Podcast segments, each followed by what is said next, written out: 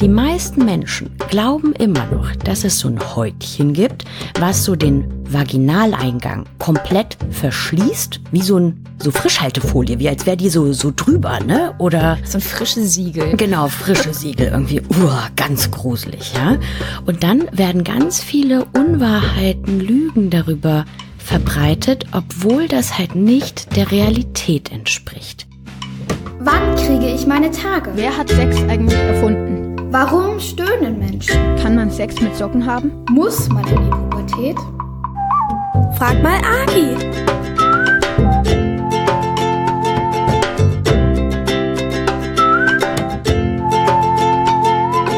Willkommen zu Frag mal Agi, dem Podcast, in dem ihr der Sexualpädagogin Agi Malach eure Fragen stellen könnt.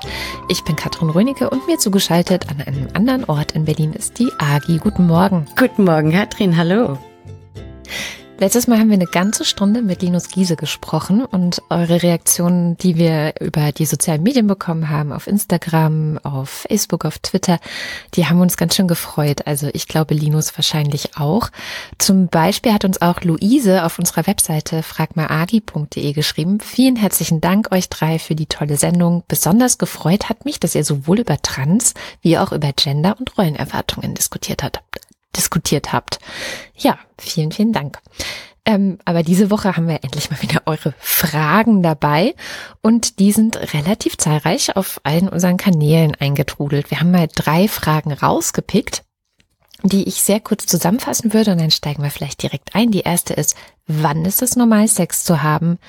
Zählt Anfassen und Lecken auch schon als Sex? Und kann man eine Menstruationstasse verwenden, wenn man noch Jungfrau ist? Steigen wir vielleicht direkt ein mit der Frage, wann ist es normal, Sex zu haben? Ich habe hm. ja immer meine Probleme mit dem Wort normal. Ja, ich ja, habe auch ein Anführungszeichen geschrieben. Genau, weil ich immer nicht weiß, so, hm, ja, normal. Dann gibt's ja sowas wie nicht normal. Aha. Und ich glaube, was ganz oft Menschen so denken, wenn sie so in den Medien darüber hören, wann Leute denn das erste Mal miteinander Sex haben, ähm, dass sie dann denken, oh Mensch, also das wird ja immer früher und überhaupt. Und dann guckt man sich aber zum Beispiel Studien an, die Leute befragen, wann war denn dein erstes Mal Sex? Und da dürfen ja auch Leute auch immer selber entscheiden, was zählt denn für sie als erstes Mal Sex. Ne? Und diese Studien zeigen, dass das Durchschnittsalter immer hm, höher ist. Also ich glaube, aktuell in der letzten Umfrage war es so, dass gesagt wurde, na ja, die meisten Menschen haben mit 17,1 Jahren das erste Mal Sex. Und jetzt muss man so ein bisschen Mathe verstehen, ne? weil Durchschnitt heißt, die eine Hälfte hatte Sex, bevor sie 17,5 waren und die andere Hälfte ungefähr hatte danach erst ihr erstes Mal. Naja, also so ein bisschen genau ist das jetzt auch. Naja. Wenn wir mit Mathe einsteigen, dann kann es ja auch sein, dass jemand zum Beispiel mit 30 das erste Mal Sex hat und dann steigt der Durchschnitt für den anderen Rest ja relativ schnell nach oben, weil das ja eine sehr hohe Zahl zum Beispiel dann wäre. Das stimmt. Also das war jetzt auch wirklich sehr vereinfacht von mir. Ne? Aber viele denken dann, okay, die meisten Leute haben mit 17 ihr erstes Mal und das macht ihnen dann mhm. Druck. Ne? um zu sagen, okay, mhm. ne, es gibt einen Teil, der davor das schon hatte und einen Teil, der das danach hatte. Und vielleicht auch Menschen halt erst mit 30 oder mit 25 oder so. Und es gibt auch sicher Leute, die halt ihr erstes Mal mit mit 14 hatten oder mit 15. Und aus diesen ganzen Zahlen wird dann halt so ein Durchschnitt errechnet. Mm, ich hatte Mathe-Leistungskurs, ich müsste das besser wissen. Mhm. Naja. Man zählt einfach alle zusammen und teilt durch die Anzahl der Zahlen. Genau. Also die Anzahl derjenigen, die eine Antwort gegeben hat haben. Und es, genau. es kann halt ne, oft sein, wenn, wenn man das so hört, so 17 und dann hatte man vielleicht, weiß ich nicht, erst mit 20 das erste Mal Sex, dass man sich denkt, oh, das ist aber spät. Denkt man so, nee, sicher ganz viele andere Leute, die das auch hatten. Und ich glaube, ähm, ich kann mir auch vorstellen, dass es so einen Gedanken gibt von, ist es okay, wenn ich jetzt schon Sex habe? Oder auch so ein, ist es in Ordnung, wenn ich damit eigentlich warten möchte? Und äh, da kann ich einfach nur sagen, hab Sex, wenn du Lust drauf hast und hab Sex, wenn du das mit jemandem haben möchtest, den du gut findest. Weil ganz oft sagen auch Leute zum Beispiel, also auch Leute irgendwie so in meinem Alter so, na ja, ich hatte ja erst ganz spät das erste Mal Sex, erst mit 18. Ich denke immer so, hä, was ist denn daran spät? Also, ne, Leute bewerten das dann so. Und ich sage auch immer, es kann ja auch sein, dass Leute schon, weiß ich nicht, mit 15 ganz doll Lust darauf hatten, irgendwie Sex auszuprobieren und das mit jemandem zu machen, aber sie haben gar nicht eine Person getroffen, mit der sie das machen wollten. Also mhm. vielleicht liegt es auch einfach daran, dass man gar nicht die Person trifft, wo man sagt, oh ja, mit dir möchte ich mein erstes Mal Sex haben. Und dann dauert es vielleicht auch eine Zeit lang oder so. Ja, also es können ja auch so Gründe sein.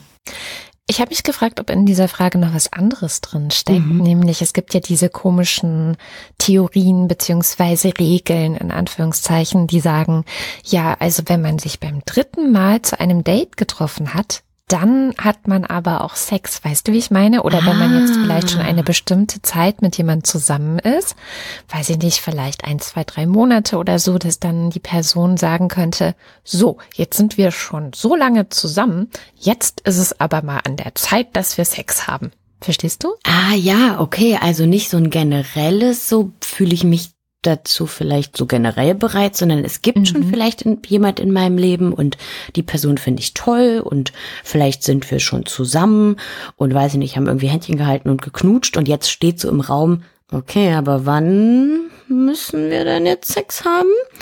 Ähm, ja, muss man gar nicht. Also, das, ja, ja, ich sag das so locker, ne? Aber mh, mm, es kann ja auch sein, dass man mit jemandem zusammen ist und sich auch sagt, dass man sich irgendwie liebt oder ganz doll verknallt ist und sich irgendwie ständig äh, Nachrichten schreibt und alles und viel miteinander unternimmt, aber gar ja gar nicht an Sex denkt. Ja, also und vielleicht ist das ja auch immer so ein erstes Zeichen von, kann ich mir das vorstellen?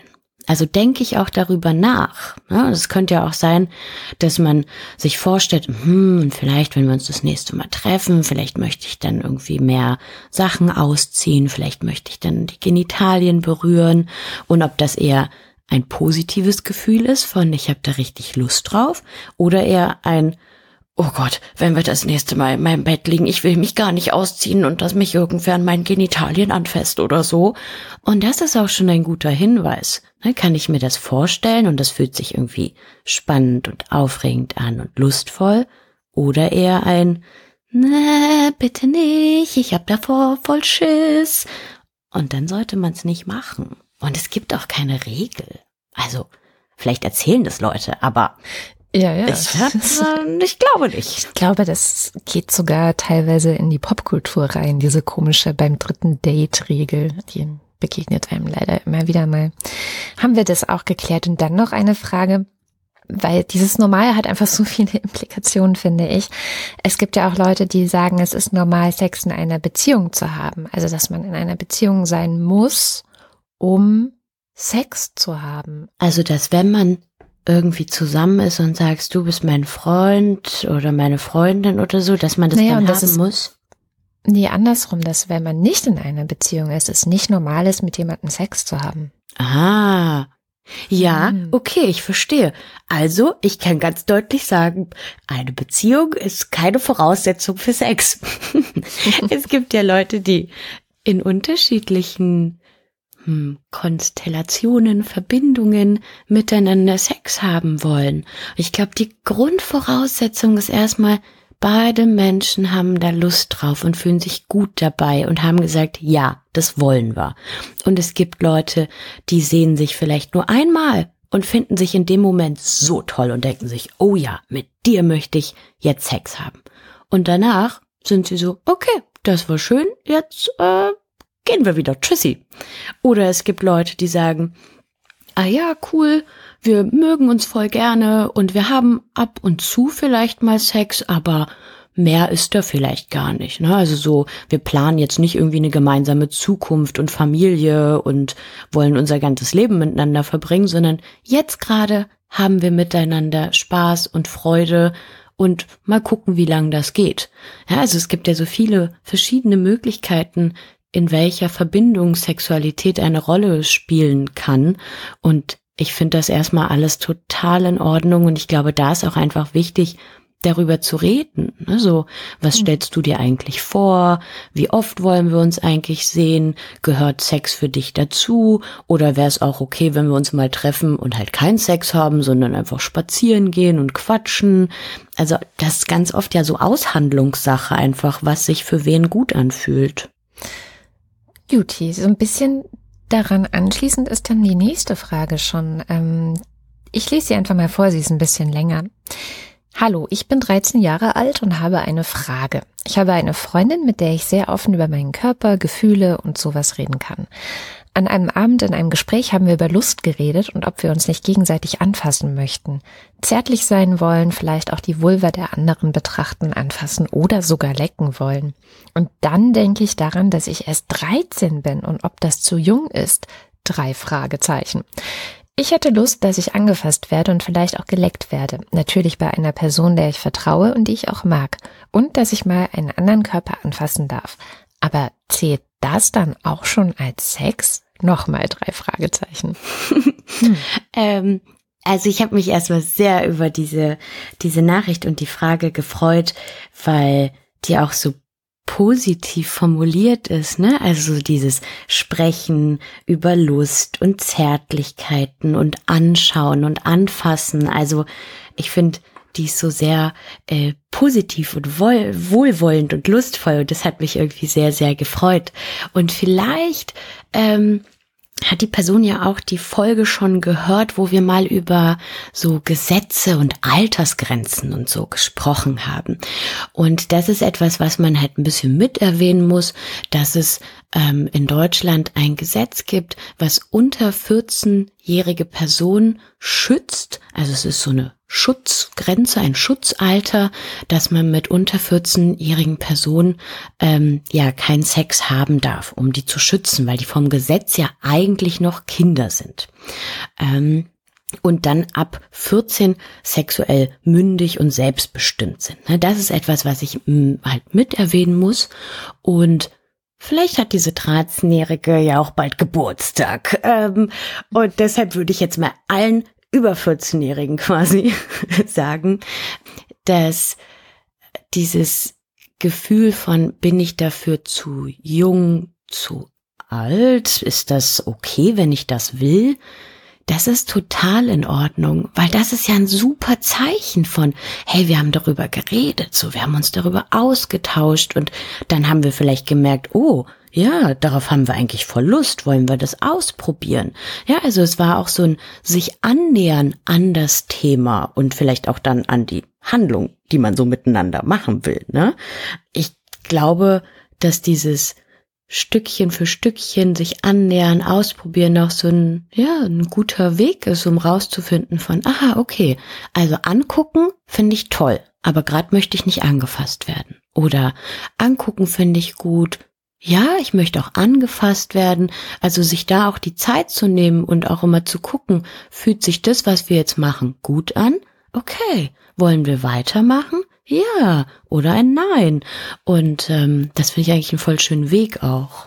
Ja, weil sie auch geschrieben hat, dass sie der Person vertraut. Ich glaube, das ist eine sehr, sehr wichtige Voraussetzung für genau solche Sachen, dieses Vertrauen zu haben und auch zu wissen, okay, ich, jederzeit könnte ich auch Stopp sagen oder mm, ja, alles, was hier passiert, ist einvernehmlich. So dieses, das sind ja so die wichtigen Voraussetzungen für solche Erkundungen. Ja, total. Und weil da auch am Schluss diese Frage war von, zählt das als Sex?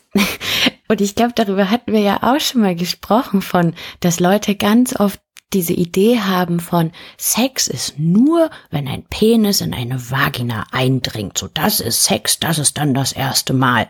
Und dann sage ich immer so, hä, aber Leute, es gibt doch auch, weiß ich nicht, zum Beispiel Menschen, die sich gut finden, die äh, halt eine Vulva haben, so, ne? Und dann ist so, was haben die dann keinen Sex, wenn es zwei Vulven sind? Oder was ist, wenn da zwei Penisse im Spiel sind? So, haben die dann, ist das dann echter Sex oder nicht? Und ich finde einfach, jeder darf selbst bestimmen, ist das mein erstes Mal Sex? Und ist das für mich meine Sexualität und möchte ich das auch so nach außen kommunizieren? Es kann ja sein, dass, weiß nicht, man trifft sich dann vielleicht mit der besten Freundin oder dem besten Freund oder so und sagt, und, und, hattet ihr schon Sex? Und dann sitzt man da und denkt sich, na okay, wir haben irgendwie rumgeknutscht und uns angefasst und vielleicht haben wir irgendwie, weiß nicht, uns mit den Mündern geleckt oder sowas. Und dann ist so, okay, zählt das jetzt schon oder nicht? Und ich finde, das darf man einfach selber bestimmen. Weil es kann sein, dass für manche Leute die Antwort ist, nee, wir haben nur ein bisschen rumgemacht. Und für andere ist, oh ja, wir hatten richtig tollen Sex. Also, ne, das äh, kann ja auch für jeden dann ganz unterschiedlich sein, was dazugehört oder was nicht dazugehört. Und da darf man, glaube ich, ganz selbstbewusst sein, was man da sagt. Mhm. Das Thema, war das jetzt schon Sex, hängt ja auch sehr eng zusammen mit der Frage, ist man eigentlich noch Jungfrau? Hm. Und damit sind wir schon bei der letzten Frage, aber ich weiß ja schon äh, von unserem Vorgespräch, dass es ein großes, großes Thema ist, nämlich die Frage, kann man eine Menstruationstasse verwenden, wenn man noch Jungfrau ist? Und da, liebe Agi, bereite ich dir jetzt die Bühne. Erzähl doch mal, was ist denn der Unterschied? Oder was soll das überhaupt sein, Jungfrau sein? Also ähm, ich krieg so so Fragen zu Jungfrau, Jungfräulichkeit, tut das erste Mal Sex weh, darf ich einen Tampon benutzen, kriege ich ganz ganz häufig. Und mh, mm, ganz oft spüre ich, dass da eine Angst dahinter ist. Und deshalb würde ich das einfach gerne so ein bisschen ausführlicher beantworten, weil dieses Wort Jungfrau soll quasi zeigen, ob jemand schon mal Sex hatte oder nicht. So, schwierig daran ist ja auch erstmal, ne, was zählt zu Sex und was nicht, hatten wir ja eben gerade. Und ich sage immer, hey, das darf man selber bestimmen. Und was für viele Menschen beim Thema Jungfrau in Anführungsstrichen ähm, immer noch ein Thema ist, ist dieses Jungfernhäutchen. Und das wird immer nur quasi bei Menschen gesagt oder benutzt, das Wort auch, die eine Vagina haben. Und das finde ich auch erstmal an dem Punkt ganz interessant, dass meist bei Jungfrau immer nur Mädchen und Frauen gemeint werden, ob sie schon mal das erste Mal Sex hatten oder nicht, und dass zum Beispiel bei Männern oder Menschen anderen Geschlechts irgendwie gar kein Thema anscheinend ist. Also da ist schon mal so ein Ungleichgewicht. Und ähm, ich glaube, bei dieser Frage, ob man eine Menstruationstasse benutzen kann als Jungfrau, geht es eher um dieses Häutchen. Und vielleicht mhm. ist es da wichtig, über diesen Mythos zu sprechen. Mythos heißt, aha, das ist eine Geschichte, die immer so ein bisschen weitererzählt wird, aber das stimmt halt leider nicht. Jetzt denken alle, warte mal, warte mal, aber mir wurde das doch erzählt. Wie kann doch jetzt Agi irgendwas anderes dazu sagen?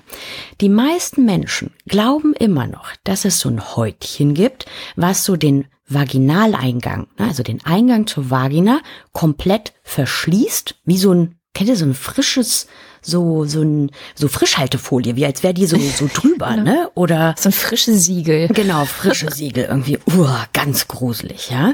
Und dann werden ganz viele Unwahrheiten, Lügen darüber verbreitet, obwohl das halt nicht der Realität entspricht. Denn die Tatsache ist, dass es keine, ja, Membran, also eine verschlossene Haut gibt, die diesen Eingang verschließt. Es gibt ganz, ganz seltene Fälle, aber das kann ich ja gleich nochmal sagen. Mm. Aber so grundsätzlich wäre das so rein vom Körper auch nicht sehr schlau, wenn das irgendwie zu wäre. Genau. Und ah, vielleicht ist an der Stelle ganz gut äh, zu wissen, woher das denn überhaupt kommt, weil es gibt bei dem Vaginaleingang gibt es Schleimhäute so Schleimhautfalten, die unterschiedlich dick, dünn äh, sein können und ja, die halt sehr individuell geformt sind. Und woher kommen überhaupt diese Schleimhautfalten? Das ist nämlich so ein Überbleibsel, wenn wir quasi als Embryo Baby noch im Fruchtwasser in der Gebärmutter schwimmen. Da sind nämlich die meisten Körperöffnungen erstmal mit so einem dünnen Häutchen verschlossen, auch der Vaginaleingang. Aber während das Baby da wächst und so, kommen noch Hormone da rein in dieses Fruchtwasser und so, und irgendwann, halt kurz vor der Geburt auch, ändert sich diese Beschaffenheit dieses Häutchens. Also es wird weicher und es öffnet sich auch immer mehr, immer mehr. Und wenn das Baby dann auf die Welt kommt, dann ist da halt schon eine Öffnung zu der Vagina. Und auch im Laufe des Lebens verändern sich diese Schleimhäute, zum Beispiel auch in der Pubertät. Ne, wenn dann viel mehr Östrogen im Körper ist und so, auch da verändert sich dann halt diese Schleimhautfalten. Und mhm. was, glaube ich, ganz wichtig ist, ist zu wissen, dass halt die meisten Menschen, und man sagt so, also Studien sagen so circa 80 Prozent der Leute haben nur so am Rand der Vagina, am Eingang, so quasi so, ja, so Hautgirlanden, ja, also so, so ringförmige Hautgirlanden quasi.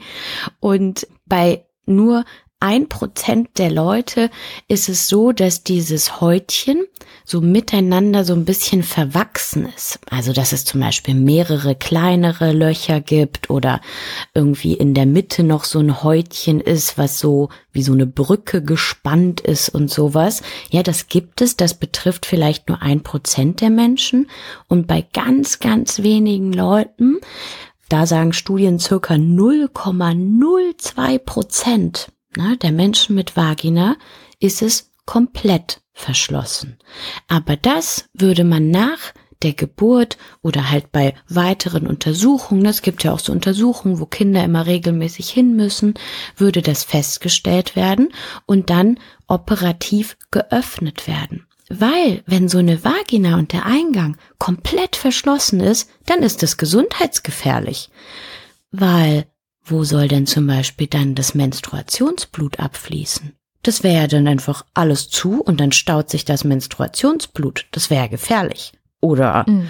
ähm, so in der Vagina haben wir ja auch so ja, Vaginalsekret, so Schleim, der ja auch immer wieder die Vagina reinigt und so. Der muss ja auch abfließen. Ne? Vielleicht sieht man das manchmal in der Unterhose, dass da so eine ja, weiße, cremige Flüssigkeit ist oder so. Das heißt, komplett verschlossen ist erstmal ganz, ganz selten und wenn, dann würde das ja vorher mh, hm, bemerkt werden.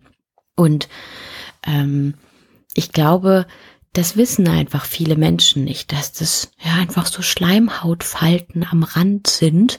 Und mhm. ich finde auch deshalb so das Wort Jungfernhäutchen so ein bisschen schwierig, muss ich sagen, weil dieses mhm. Wort ja dann auch sagt, mhm, also erst wenn ein Penis in eine Vagina eindringt und das zerreißt, dann gibt es so ein Akt, der die Person irgendwie entjungfert und dann ist sie keine Jungfrau mehr und dann ist sie eine echte Frau.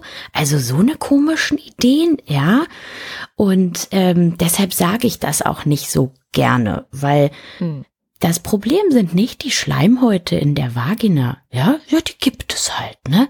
Aber was damit verbunden wird, ist so ein so ein Beweis oder so ein Anzeichen. Kult. Ja, ja, auch, also kann man wirklich sagen, auch ein Kult, ne? Schon, ja. Und dass es Schleimhäute gibt, an denen man etwas erkennt.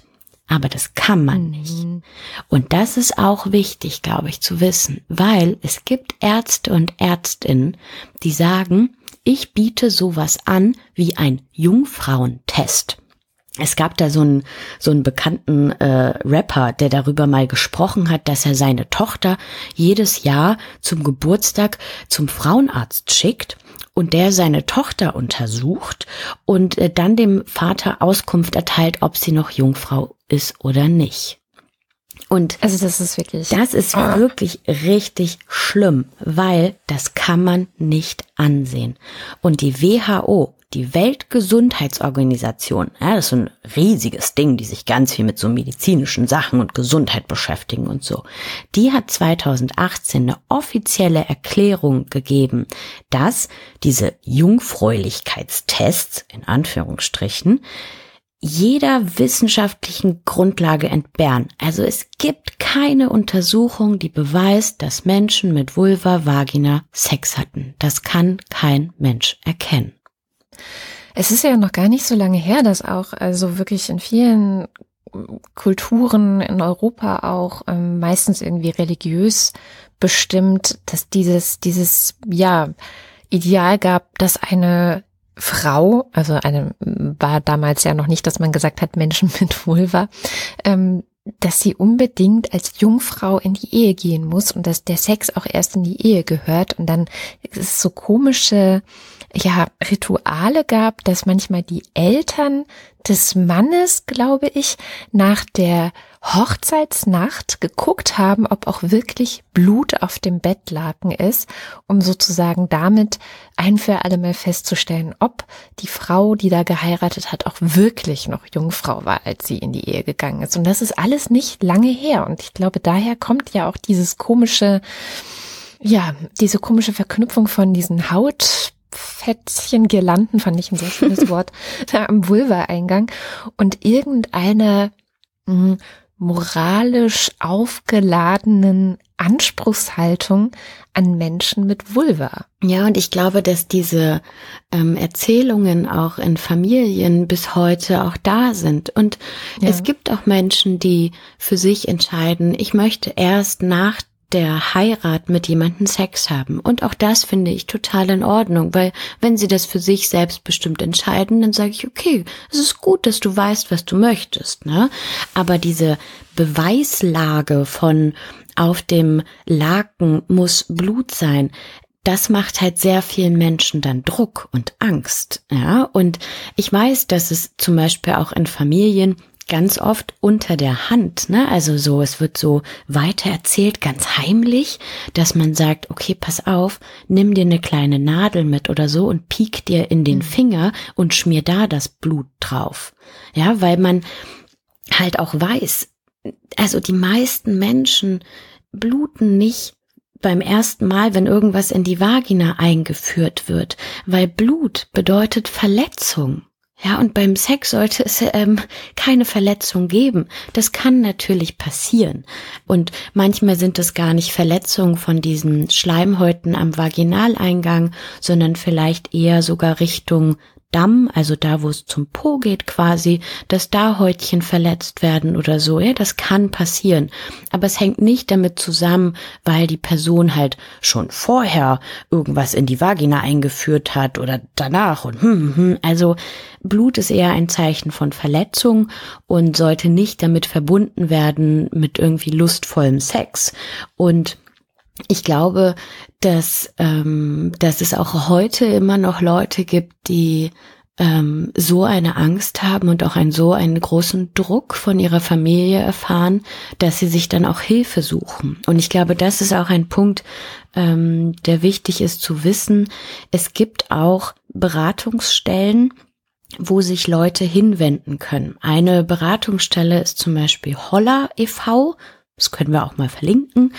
Ähm, die haben auch eine ganz gute Broschüre zu dem Jungfernhäutchen, auch in verschiedenen Sprachen. Und die können dann auch Menschen beraten, die sagen, okay, wenn da kein Blut ist, habe ich richtig Angst, weil vielleicht werde ich dann von meiner Familie verstoßen oder so. Und da gibt es halt bestimmte, ja, Tipps und Tricks sozusagen, wie mit, ne, sich irgendwie in den Finger pieksen oder vielleicht die Hochzeit so planen, dass man eh die Tage hat, ja, und dann mhm. da vielleicht Blut ist. Und es gibt im, im Internet findet man auch ganz viel Angebote von ähm, Jungfernhäutchen Rekonstruktion. Und das ist schon im Wort falsch, weil Rekonstruktion bedeutet, da gab es etwas, was kaputt ist und das mache ich wieder heile. Ja? Und das ist falsch, weil diese Leute, das sind halt auch Ärzte und Ärztinnen, was ich wirklich fragwürdig finde, ja, weil die machen damit einfach nur Kohle. Die bieten halt Operationen an, die sehr teuer sind, wo diese Schleimhautfalten ganz eng vernäht werden. Und wenn dann das so eng vernäht ist, dann tut erstmal das weh, wenn da das erste Mal etwas eingeführt wird. Wahrscheinlich blutet es auch. Und das wird dann gemacht für ja, Leute, die sagen, aha, äh, das muss bei mir bluten und so. Und ich finde das ganz, ganz fatal. Also das, ich weiß nicht. Und auch das so zu nennen wie Rekonstruktion. Also da wird doch mhm. was künstlich erschaffen, was vielleicht noch nie da war, weil die Person halt ja, vielleicht nur mit so Schleimhautgelanden am Rand geboren wurde. Ja, da ja. gab's nie mehr Häutchen. Ja, es ist leider ähm, ein sehr weit verbreitetes Thema. Also klar, man kann jetzt sagen, in irgendwelchen stark religiösen Familien zum Beispiel. Ähm, ich kenne einen Film, der spielt in den USA, wo es ja auch so richtige Virginity-Feiern mhm. gibt und dann werden die Mädchen ganz schick gemacht und, und kriegen so wie so Ballkleider an und, und müssen dann ein, ein Jungfräulichkeitsschwur unterzeichnen und so. Also gibt es ganz, ganz krasse Sachen und natürlich auch, ähm, ja, in verschiedensten Kulturen ist dieses Ding ein Thema.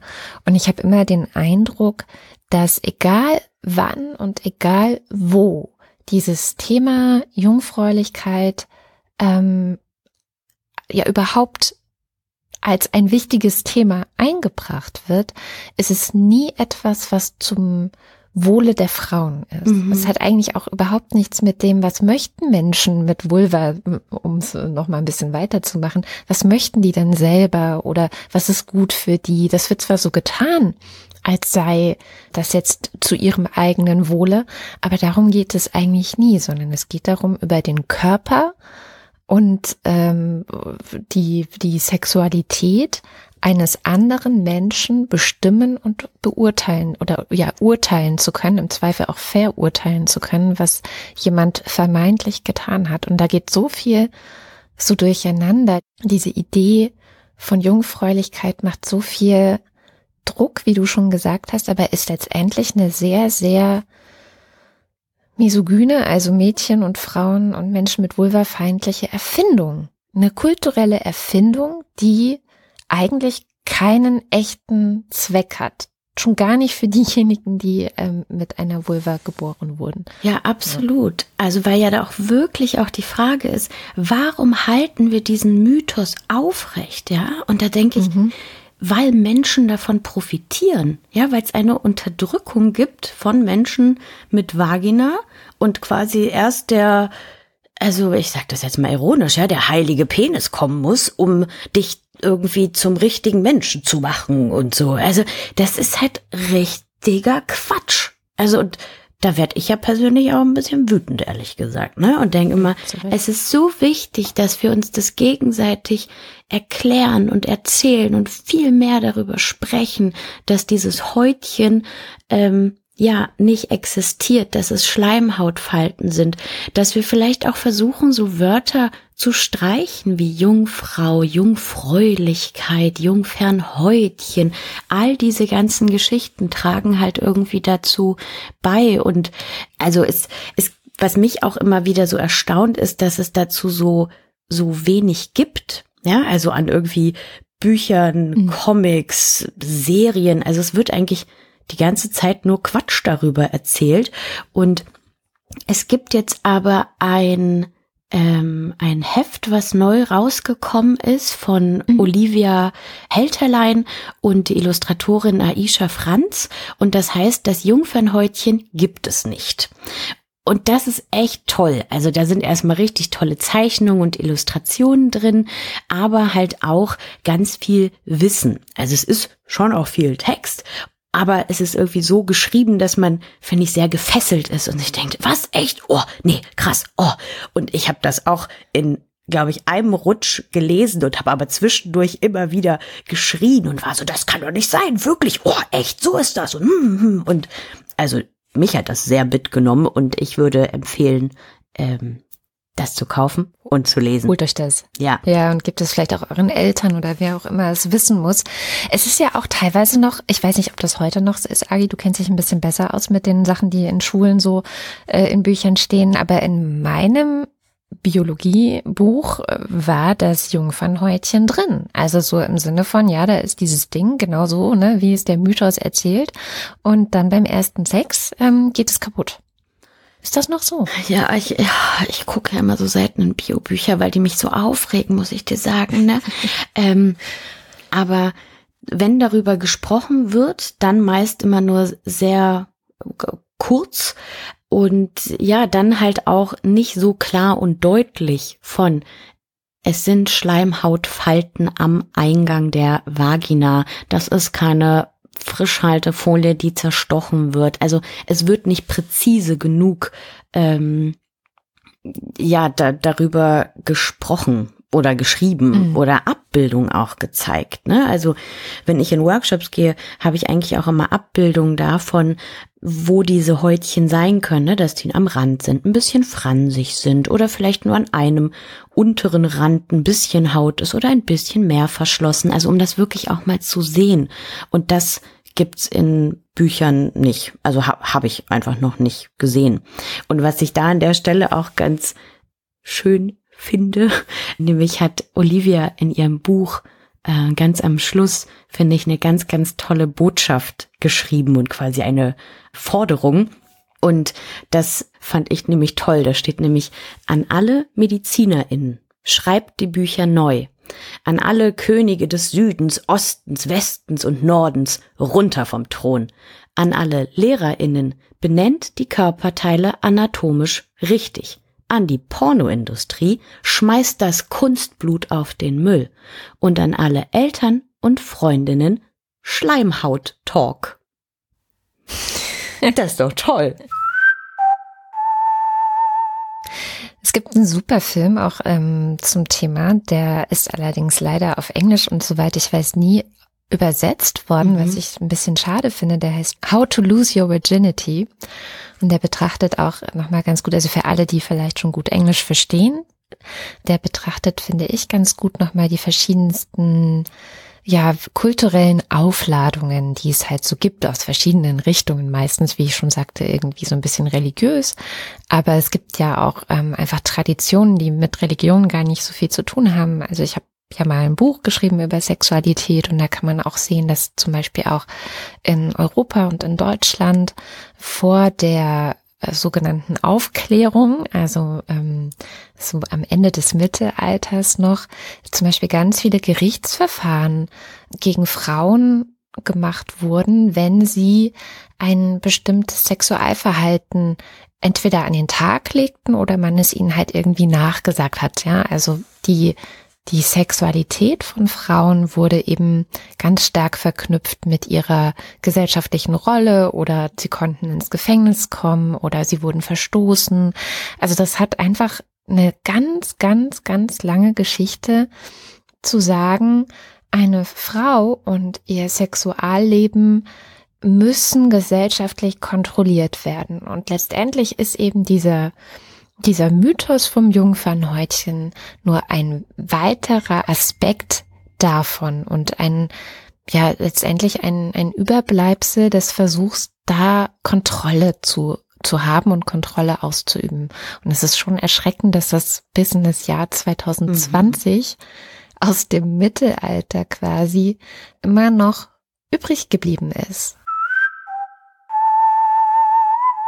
Ja, also es wird äh, immer weiter erzählt und ich finde, was ich auch gerade so dachte, ist, dass es an dem Punkt von in Anführungsstrichen Jungfräulichkeit auch kein richtig und kein falsch gibt.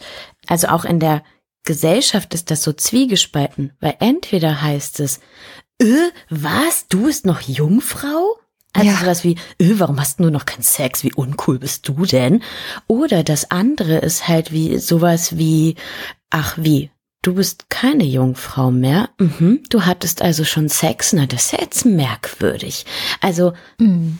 in diesem System, in dieser Kultur, die halt Menschen unterdrückt und irgendwie, ja, wo Sexualität ähm, ja vielleicht irgendwie dann auch mit Tabus und Scham und sowas zu tun hat, gibt's kein richtig und kein falsch. Du kannst dich eigentlich nur falsch verhalten, weil entweder hast du zu früh Sex, du spät Sex, bist noch Jungfrau, keine Jungfrau. Also ist ja alles, das ist ja total widersprüchlich und wirr. Ja, total.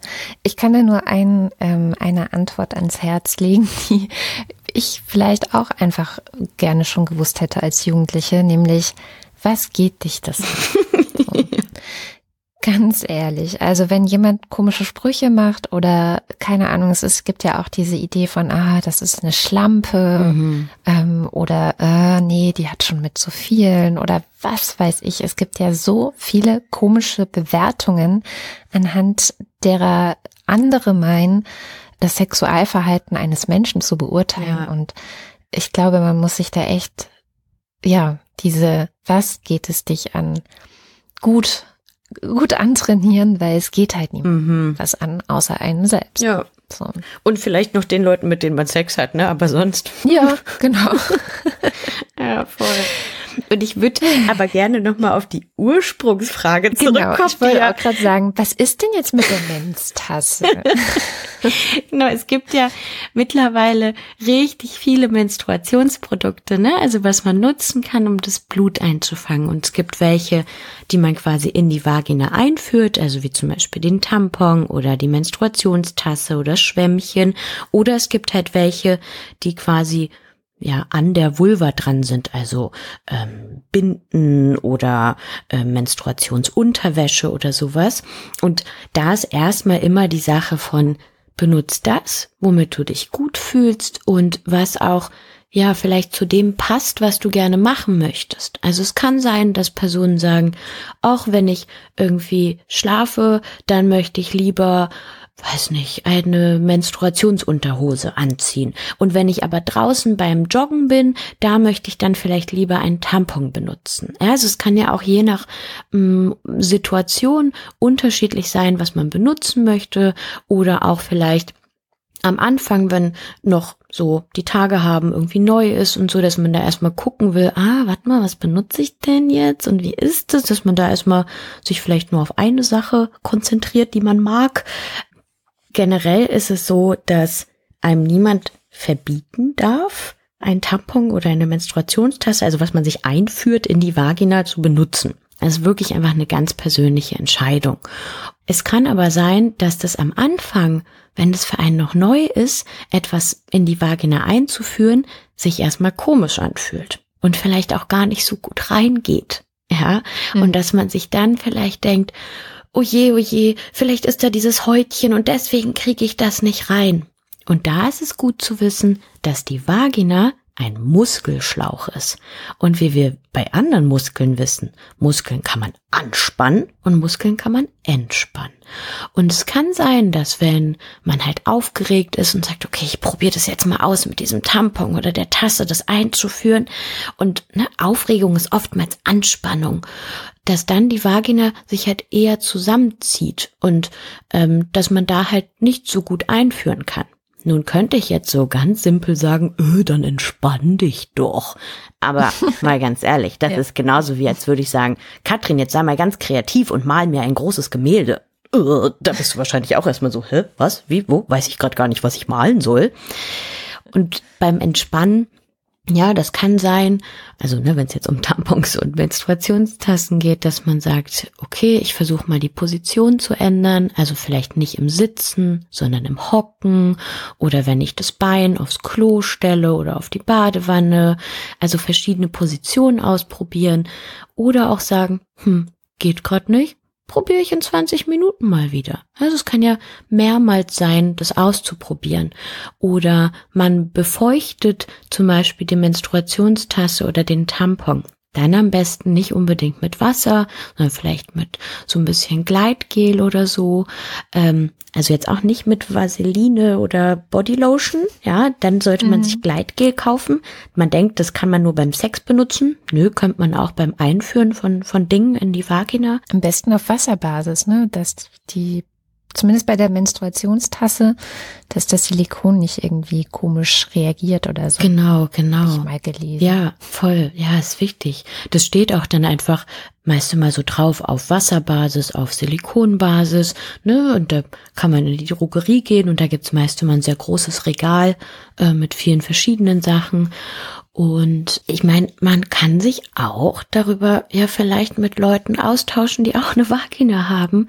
Und oftmals denkt man ja auch so, ah, oh, ich krieg das nicht hin und bei den anderen scheint es ja mal so super zu klappen und so. Und wenn man dann mal offen drüber redet, merkt man, dass viele am Anfang erstmal Probleme hatten und sagen, boah, ich wusste gar nicht, wie ich das Ding da rein machen soll und überhaupt und das ist irgendwie, uh, hat sich ganz komisch angefühlt und so.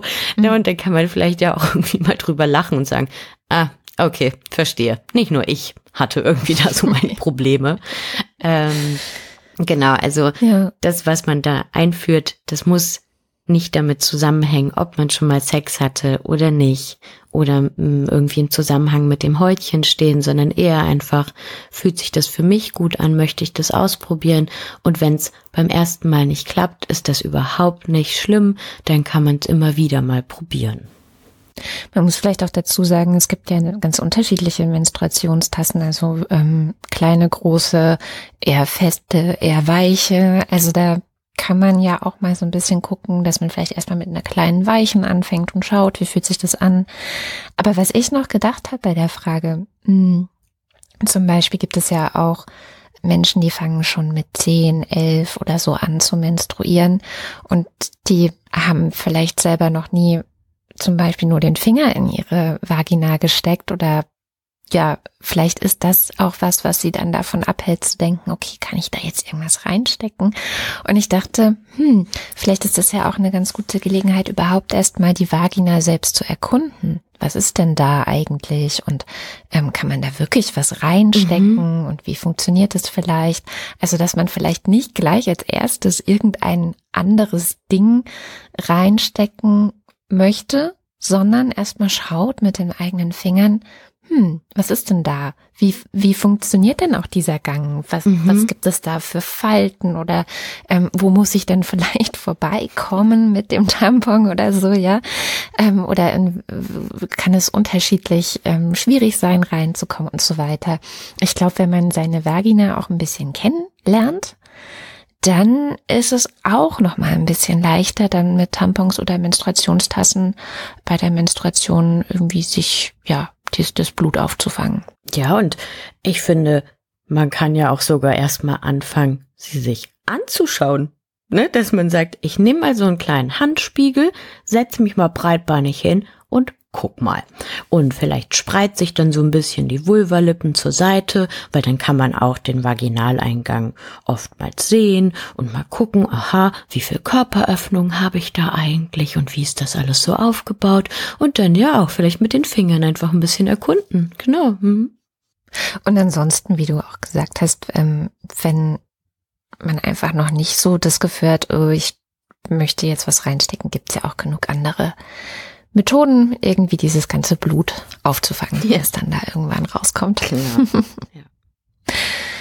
Ja. ja, dann haben wir das doch auch wunderbar erklärt, hoffe ich. Falls ihr noch Fragen dazu habt, schreibt uns die auf jeden Fall, weil das Thema tatsächlich, ich habe es auch noch mal im Internet gesehen, das ist eine Frage, die ganz, ganz, ganz viele Menschen haben. Also so irgendetwas, was mit der sogenannten Jungfräulichkeit zusammenhängt, scheut euch nicht. Wir sind da natürlich ähm, eure AnsprechpartnerInnen. Und wie ihr uns erreicht, das findet ihr auf unserer Webseite frag-mal-agi.de. Da gibt es einen Link zu Telonym, da gibt es ähm, die Möglichkeit, uns auf Instagram zu schreiben oder sogar eine Sprachnachricht zu schicken. Ihr könnt uns natürlich eine Mail schreiben und äh, alles, was ihr uns fragt, alles, was ihr uns schickt, behandeln wir absolut vertraulich. Es ist mal ganz hilfreich, das haben wir heute auch gemerkt, wenn ihr vielleicht euer Alter dazu sagt und wenn ihr mögt, auch euer Geschlecht. Ähm, Agi, du und ich, wir haben ja jetzt so einen kleinen wie soll ich sagen, Spaß überlegt, denn auf Telonym kommen ja so lustige Fragen rein, die überhaupt gar nichts mit diesem Podcast zu tun haben. Ich vermute mal, dass irgendein Bot oder irgendein Quatschkopf da einfach nachts um drei Fragen reinschreibt, wie zum Beispiel, was hörst du gern für Musik? Was ist dein Lieblingsessen? So ein bisschen wie früher im Poesiealbum. ja. Und wir haben uns gedacht, dass wir mal so eine Art Zwischensendung machen, in der wir alle Fragen beantworten, die nichts mit dem Thema Sex zu tun haben. Und wenn ihr da vielleicht auch welche an uns habt, dann schaut doch mal vorbei auf Telonym vielleicht am besten. Dann schauen wir einfach genau diese Fragen uns alle an und machen so eine quick and dirty ähm, Agi und Katrin beantworten alle nicht sexuellen Fragen. Genau. Und das ist auch ganz lustig eigentlich, weil das so dazu passt. In den ersten Folgen habe ich doch von der anonymen Fragebox erzählt, ne? Wenn ich mhm. wirklich in Schulklassen gehe und da Workshops mache und sage, hey, jetzt könnt ihr anonym auf Zettel Fragen stellen und in diese Box werfen zum Thema Liebe, Sexualität, Pubertät. Und da kriege ich ganz oft Fragen wie, Agi, hast du Haustiere? Agi, wie heißen deine Katzen? Was ist dein Lieblingseis? Ähm, was hörst du für Musik? Und dann denke ich, aha, wenn Sie in der anonymen Fragebox drin sind, dann dürfen Sie auch jetzt da sein. Also jetzt könnt ihr uns einfach fragen, wie unsere Haustiere heißen, was wir für Eis mögen, wie auch immer, was euch halt interessiert. Genau. Die Links gibt's auch alle wie immer in den Show Notes. Also klickt da einfach auf den Telonym-Link und dann könnt ihr da direkt eure Frage reinschreiben. Dann würde ich sagen, hören wir uns in zwei Wochen wieder mit weiteren Fragen von euch. Es sind noch ein paar bei uns eingekommen, aber schreibt uns immer weiter. Wir haben ja noch einige Sendungen, ähm, in denen wir die beantworten können. Also bis dahin. Tschüss.